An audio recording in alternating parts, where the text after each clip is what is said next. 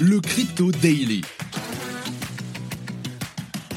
Mon nom est Benjamin Cohen. Et vous êtes bien sur le Crypto Daily. Le podcast qui traite de l'actualité crypto, NFT et métaverse. Dans vos oreilles, chaque jour, du lundi au vendredi.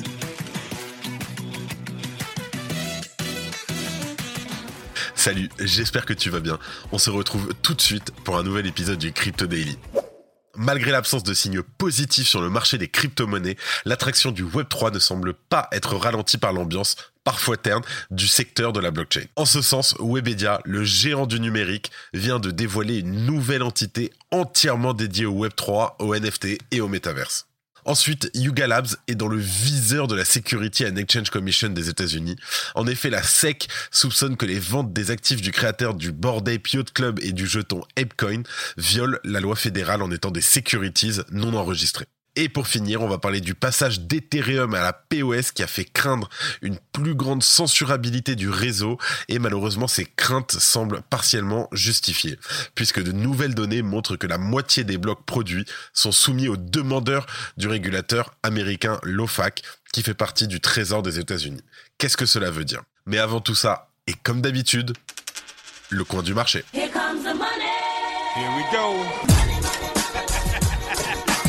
Nous enregistrons cet épisode, nous sommes le 14 septembre 2022, ça y est, c'est le week-end et il est 13h. Nous avons aujourd'hui une journée qui fait plaisir, tout est dans le vert, franchement c'est sympathique, un bon départ en week-end pour certains, un market cap qui repasse la barre des 900 milliards de dollars en hausse de 5,5% sur 24 heures, un bitcoin à 19 700 dollars en hausse de 5, 3%, un Ethereum qui superforme légèrement Bitcoin en hausse de 7%, qui s'échange à 1330 dollars. Nous avons un BNB en légère hausse de 5%, un XRP qui repasse la barre des 0,5 dollars en très belle hausse de 12% sur les dernières 24 heures, un Cardano en hausse de 7,3%, le Sol en hausse de presque 9% à 31 dollars et en dixième position le Dogecoin. On va aussi parler aujourd'hui du Uni, le token de gouvernance de la plateforme Uniswap qui fait un très beau parcours avec une hausse de près de 14% et qui s'échange aux alentours des 6,32 dollars. On passe tout de suite aux news. Pour commencer, on va parler de Webedia. Le groupe Webedia est un groupe profondément ancré dans l'univers de l'internet français. Détentrice notamment d'Allociné, de Pure People ou encore de jeuxvideo.com, l'entreprise est également connue pour ses liens marqués avec de nombreux youtubeurs ou streamers français. D'ailleurs, comme on le verra plus tard, un des plus gros youtubeurs français sert de rampe de lancement sur ce projet Web3.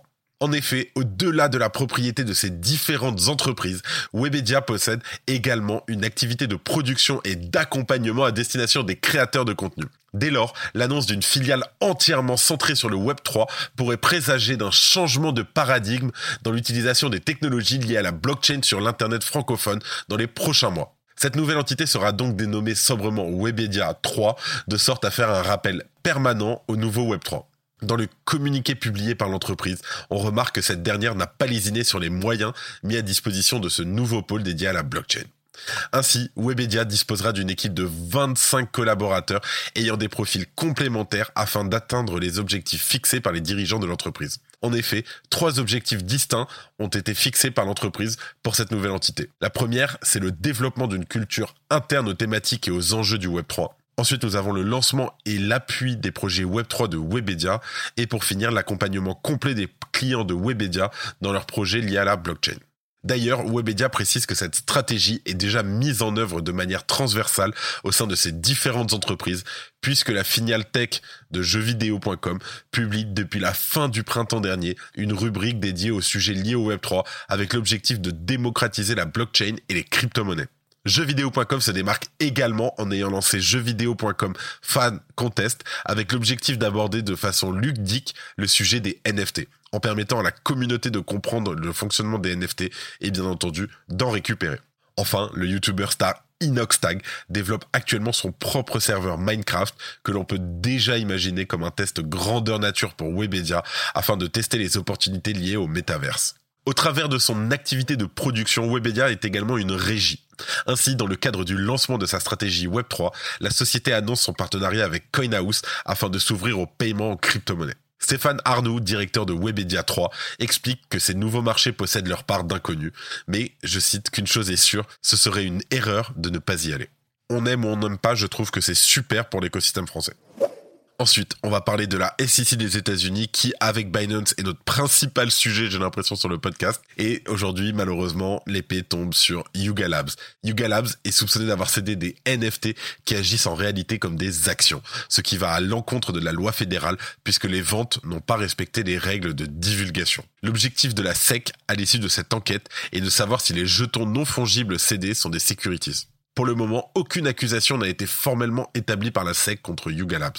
Un dirigeant de la startup crypto affirme que l'entreprise accepte de coopérer tout au long de l'enquête pour préserver sa crédibilité. Il souhaite une synergie d'action entre tous les acteurs de l'industrie cryptographique et les régulateurs pour définir un cadre viable. Le Bored Ape Club est probablement la collection de NFT de PFP photo de profil la plus connue au monde. Elle totalise 10 000 NFT avec un floor price, c'est-à-dire le prix plancher, le prix le moins cher pour acheter un de ces NFT, de plus de 70 Ethers. On parle aujourd'hui d'environ 100 000 dollars. Le Metaverse Other Side de Yuga Labs avait rapporté près de 319 millions de dollars lors de sa vente publique et elle semble être au cœur du débat. En effet, d'après certains spécialistes en fiscalité, le fait que les acheteurs soient en possession d'une parcelle de terrain dont la valeur dépend presque uniquement de la capacité de Yuga Labs et Improbable à proposer un métaverse fonctionnel fait de chaque NFT une security. Comme tu le sais, c'est l'équivalent d'acheter une action d'une entreprise.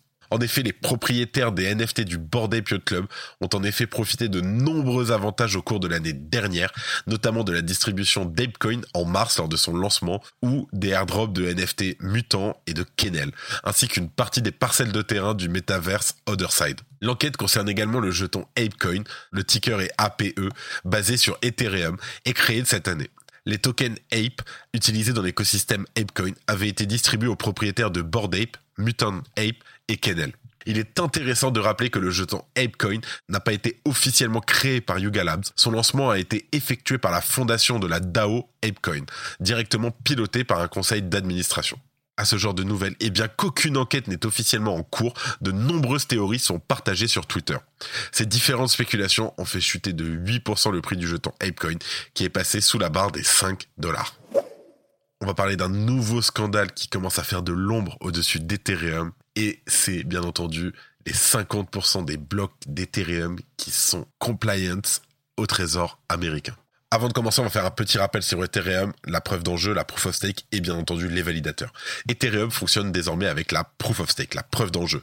C'est-à-dire que ce sont des validateurs et non plus des mineurs qui vérifient la conformité des transactions et qui les intègrent dans des blocs successifs. Ces derniers sont incités économiquement à fournir ce travail et cherchent bien sûr à maximiser leurs profits. C'est là qu'interviennent les MEV Boost, M-E-V-Boost. Pour l'expliquer simplement, les MEV Boost permettent aux clients d'externaliser la construction des blocs. Cela veut dire qu'ils vendent l'espace de leurs blocs à des entités externes qui les construisent afin d'optimiser l'espace et donc le rendement pour les validateurs. Le problème de ces MEV Boost, c'est qu'ils peuvent choisir d'être régulés par le régulateur Office of Foreign Asset Control, l'OFAC. Ce dernier fait partie du Trésor des États-Unis et gère notamment les sanctions appliquées par la nation à diverses entités. On a récemment entendu parler de lui dans l'affaire Tornado Cash. En effet, l'OFAC avait mis sous sanction le mixeur de crypto-monnaies, déclenchant déjà la polémique.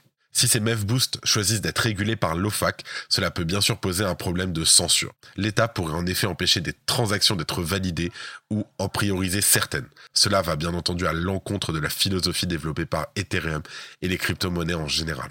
Et c'est justement ce qui semble en train de se passer pour la majorité des blocs d'Ethereum. Selon les données publiées par MevWatch, dans la journée d'hier, plus de 50% des blocs étaient construits par des MevBoost qui se soumettent aux exigences de l'OFAC. Bien entendu, je te mets le lien en description où tu pourras tout visualiser par toi-même. Parmi les blocs construits par des MevBoost, 89% sont soumis aux exigences du département du Trésor américain.